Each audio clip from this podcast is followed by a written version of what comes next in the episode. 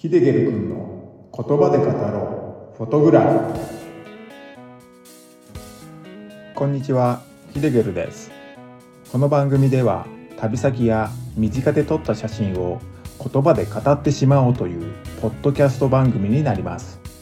撮影地で感じたことや撮影地の情報失敗談なども語っていければなぁと思っています。10分ほどの短い時間になりますが楽しんでいただけると光栄です。はいこんにちは。ヒデゲルです。今回は寒気スビーナルフェルスヨークトル氷河で切り取った写真の話。ということで火と氷の国と言われているアイスランドの氷の部分を切り取った写真を交えてのお話をしていこうかと思いますので、ぜひね、最後まで聞いてみてください。それではね、早速始めさせていただきます。アイスランドは国全体に多くの火山と氷河が点在していて、火と氷の国と呼ばれてるんですけれども、今回のアイスランド旅行では、運よくその両方をを体感することができました。その中で今回お話しする写真は氷の部分のアイスランドです。スビーナフェルスヨークトル氷河めちゃくちゃね読みづらいんですけれども、まあ、そのスビーナフェルスヨークトル氷河というね場所で切り取ってきた写真の話になります。まあ、この氷河なんですけれども、もうめちゃくちゃ近くまで寄れるんですよね。まあ、近くまで寄れるっていうか、まあ、氷河の上にも立てちゃいます。まあ、僕が行った時は真夏に当たる7月に行ったんですけれども、真夏でも氷河の上に立つことができました。まあ、僕が立った位置は氷河の先端に当たる部分で、まあ、氷絶ってね、呼ばれてる部分になります。まあ、駐車場からですと、もう歩いて行って、まあ、一番近いあたりのことですね。氷絶って聞き慣れない言葉かもしれませんが、氷絶とはですね、下状に突き出た長い氷の形成された突出した部分のことを言います。まあ、その多くは海岸線から流れ出たもののことを言うんですけれども、まあ、山岳氷河などの末端部も含むということなので、ま、今回お話ししている氷絶は後者になりますね。まあ、山岳氷河の氷絶ということになります。ま、氷河って聞くと、青とか白といった、ま、氷の色を思い浮かべるかもしれませんが、ま、僕が立っている位置ですね、氷絶の部分ですね。ま、そこは、まあ、茶色のね、土の色をしていました。まあ、なんでかっていうと、観光で訪れた多くの人たちが歩いて氷絶の先端まで行くので、土を引っ張ってきて、まあ、氷河の先端あたりは茶色くなってるんですよね。まあ、そのあたり一面がもう茶色くなっちゃってますね。まあ、この土は火山灰が混ざったものになってますね。まあ、その茶色くなっている先に行けばね、青や白の氷河の上に立てるんですけれども、真夏に当たるアイスランドは、日中の気温は、ま10度前後とそこまで高くはないんですけれども、氷河をよーく観察すると、深い割れ目や穴が開いてたりして、まあ、クレパスがあるんですよね。まあ、看板も立てられていて、まあ、そこにもクレパスに関する注意書きが書かれていました。まあ、どうせならね、もう少し先に進んで、青や白の氷河の上に立ちたかったんですけれども、まあ、僕が足を踏みしめた途端に、もう足元の氷が崩れてね、氷河の中に落ちてしまっては大変ですからね。もう先に進みたかったのは山々だったんですけれども、我慢しましたね。もしね、日本のニュース番組でアイスランドの観光客がクレパスの中に落ちて救助されました。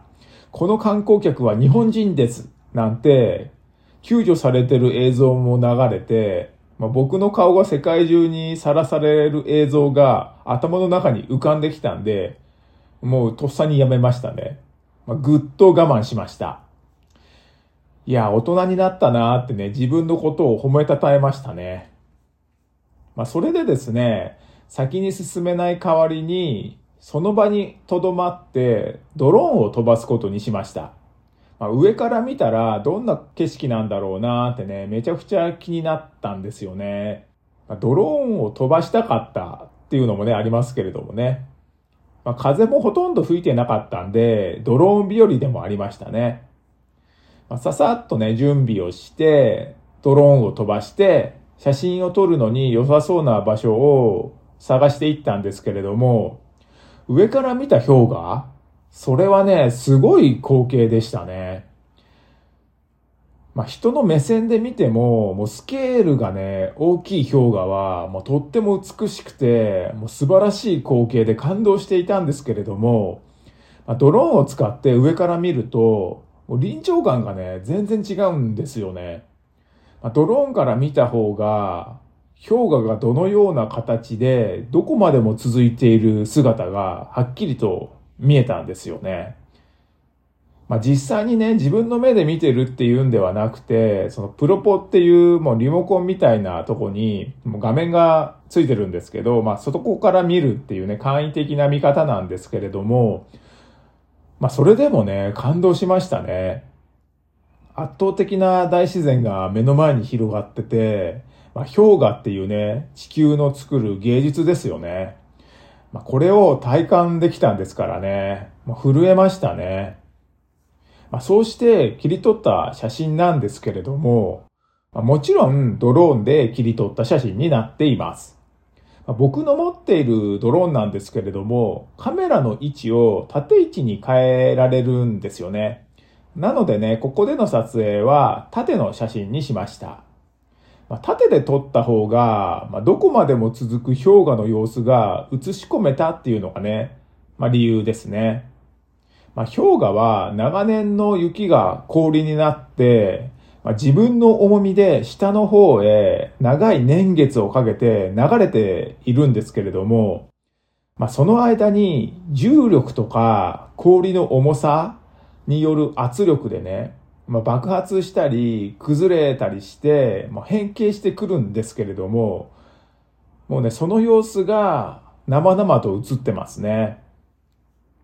まあ、幾千もの山や谷が入り混じって、もう縦の線を引くような感じに奥に伸びていってるっていう感じに映ってますね。